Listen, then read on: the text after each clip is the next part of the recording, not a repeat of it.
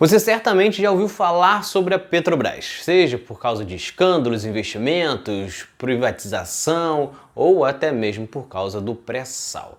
Só que se você quer saber realmente a história da Petrobras, como ela foi fundada e até mesmo sobre possibilidades ou não de privatização, confira este episódio no qual eu falo a história desta importante empresa nacional. É Pilatos lá na Bíblia quem nos diz, e também faleceu por ter pescoço o infeliz autor da guilhotina de Paris. A Petrobras, a maior petrolífera do Brasil, foi fundada em 1953 pelo presidente Getúlio Vargas como uma empresa estatal de petróleo. Quando surgiu, ela detinha o um monopólio do setor petrolífero. A criação da empresa estava ligada ao processo de industrialização no Brasil, que ainda estava no início e recebia forte intervenção do Estado, especialmente nas chamadas indústrias de base, voltada para a produção de matérias-primas para outros ramos da economia. Só que desde o surgimento, a empresa sempre encarou oposição e muitos eram contrários ao monopólio do petróleo. Toda a disputa começa ainda em 1938, quando o Conselho Nacional do Petróleo iniciou o trabalho de exploração de petróleo no Brasil. De um lado, um grupo defendia que a exploração tinha que ser privada e do outro, que fosse pelo Estado. Então, dez anos depois, em 1948, é elaborado o Estatuto do Petróleo durante o governo Dutra, que tinha como objetivo regularizar a exploração considerando a concorrência do ramo, pois entendia que o Estado não conseguiria manter sozinho a exploração. Só que no meio de todo este debate, muda o governo, Getúlio assume e é criada então a campanha O Petróleo é Nosso, que defendia que o Estado ficasse responsável pela produção de petróleo no Brasil e com isso Getúlio cria a Petrobras. A empresa foi instalada na cidade do Rio de Janeiro em 1954, até então capital federal. Sete anos depois, um novo e importante passo com a instalação da primeira refinaria de petróleo da empresa, na cidade de Duque de Caxias, no Rio de Janeiro. Dois anos depois, foi criado o Centro de Pesquisa e Desenvolvimento da empresa, que tinha como objetivo de realizar pesquisas em forma de exploração e produção de petróleo. Em 1971, mais um grande passo com a criação da Petrobras Distribuidora, responsável pela distribuição de petróleo e derivados da empresa a década de 70 ainda ficaria marcada pela descoberta da Bacia de Campos, localizado na costa do estado do Rio de Janeiro, que era uma das maiores áreas de produção de petróleo do Brasil. Só que aí chega 1973 e ocorre a primeira crise do petróleo, quando os preços dispararam e o Brasil ainda tinha uma forte necessidade de importação de petróleo. Sem investimentos na Petrobras para o aumento de produção e diante desta inflação, o governo militar decide abrir a exploração de petróleo no Brasil através de contratos de riscos. Foram 243 acordos com 14 anos de vigência com empresas estrangeiras para a exploração aqui. A alegação de gás, o presidente da época, e de defensores do projeto é que as multinacionais investiriam alto e o Brasil sairia ganhando. Porém, não foi a realidade. No período, o investimento das multinacionais não chegou a 400 milhões de dólares e perfuraram apenas 205 poços, enquanto a Petrobras perfurou mais de 9 mil.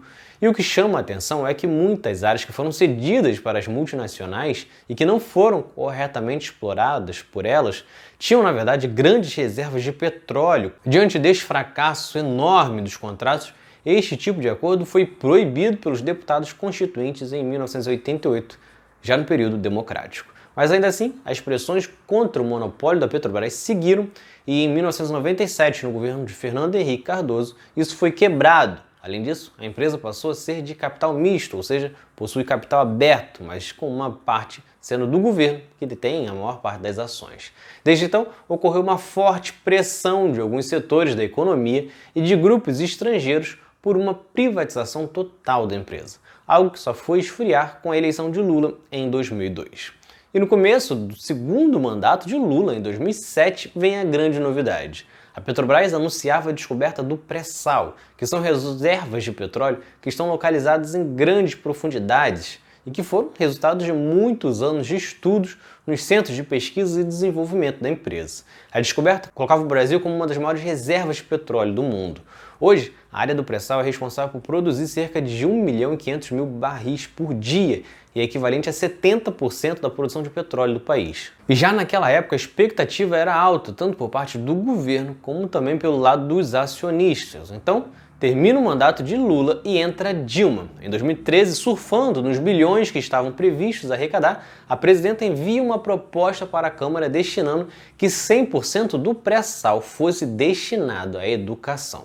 Algo que garantiria um aumento de investimento considerável no setor, porém, a proposta foi ignorada pelo Congresso em um primeiro momento. Só que em junho de 2013 acontecem as manifestações pelo Brasil contra o aumento das passagens, que depois passaram a ser também por outras reivindicações. Dilma então aproveita a oportunidade e envia uma nova proposta ao Congresso para a distribuição do valor arrecadado no pré-sal para a educação e finalmente consegue ser aprovado, que ficava definido que 75% do pré-sal iria para a educação e 25% para a saúde. O primeiro repasse, ainda em 2013, foi modesto, de 770 milhões de reais, mas que iria aumentando ano a ano, chegando a 19 bilhões e 960 milhões em 2022. Lembrando que ainda em 2010, com Lula, o governo havia aprovado o regime de partilha para a exploração do pré-sal, no qual garantia a atuação da Petrobras como operadora única e participante prioritária dos leilões. Tudo isso fez com que a Petrobras em 2014 se tornasse a maior produtora de petróleo com capital aberto no mundo. Mas as boas notícias começaram a ser substituídas. Na virada de 2013 para 2014, Edward Snowden, analista de inteligência da Agência de Segurança Nacional dos Estados Unidos, vazou documentos que os Estados Unidos estavam espionando a Petrobras para saber informações sobre o pré-sal. Outros documentos também mostraram que os norte-americanos espionaram Dilma, ministros e outras pessoas de cargos estratégicos do governo brasileiro. Coincidência ou não, logo na sequência deflagrada em 2014 a Operação Lava Jato, que investigava esquemas de lavagem e desvio de dinheiro em contratos da Petrobras com diversas empresas e que envolviam políticos, empreiteiras e muitas empresas dos mais variados ramos.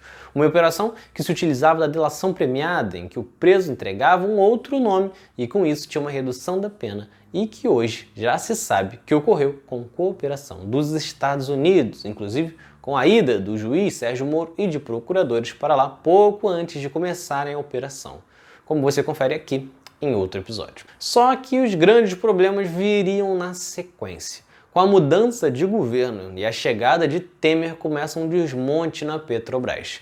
Primeiramente, aquela distribuição do dinheiro do pré-sal para educação e saúde foi cortado. Depois, a política de preços foi alterada, que tem feito com que a gasolina hoje fique cada vez mais cara para o trabalhador, em troca de mais dinheiro para os acionistas. Com isso, em 2021 foram distribuídos para os acionistas 41 bilhões. Além disso, dos mais de 51 bilhões de barris leiloados em dois anos de governo Temer, 38 bilhões, ou seja, 75% foram arrematados por multinacionais. Mas os problemas não se resumiram ao governo Temer. Com Bolsonaro, estamos vendo agora acontecer as vendas das refinarias.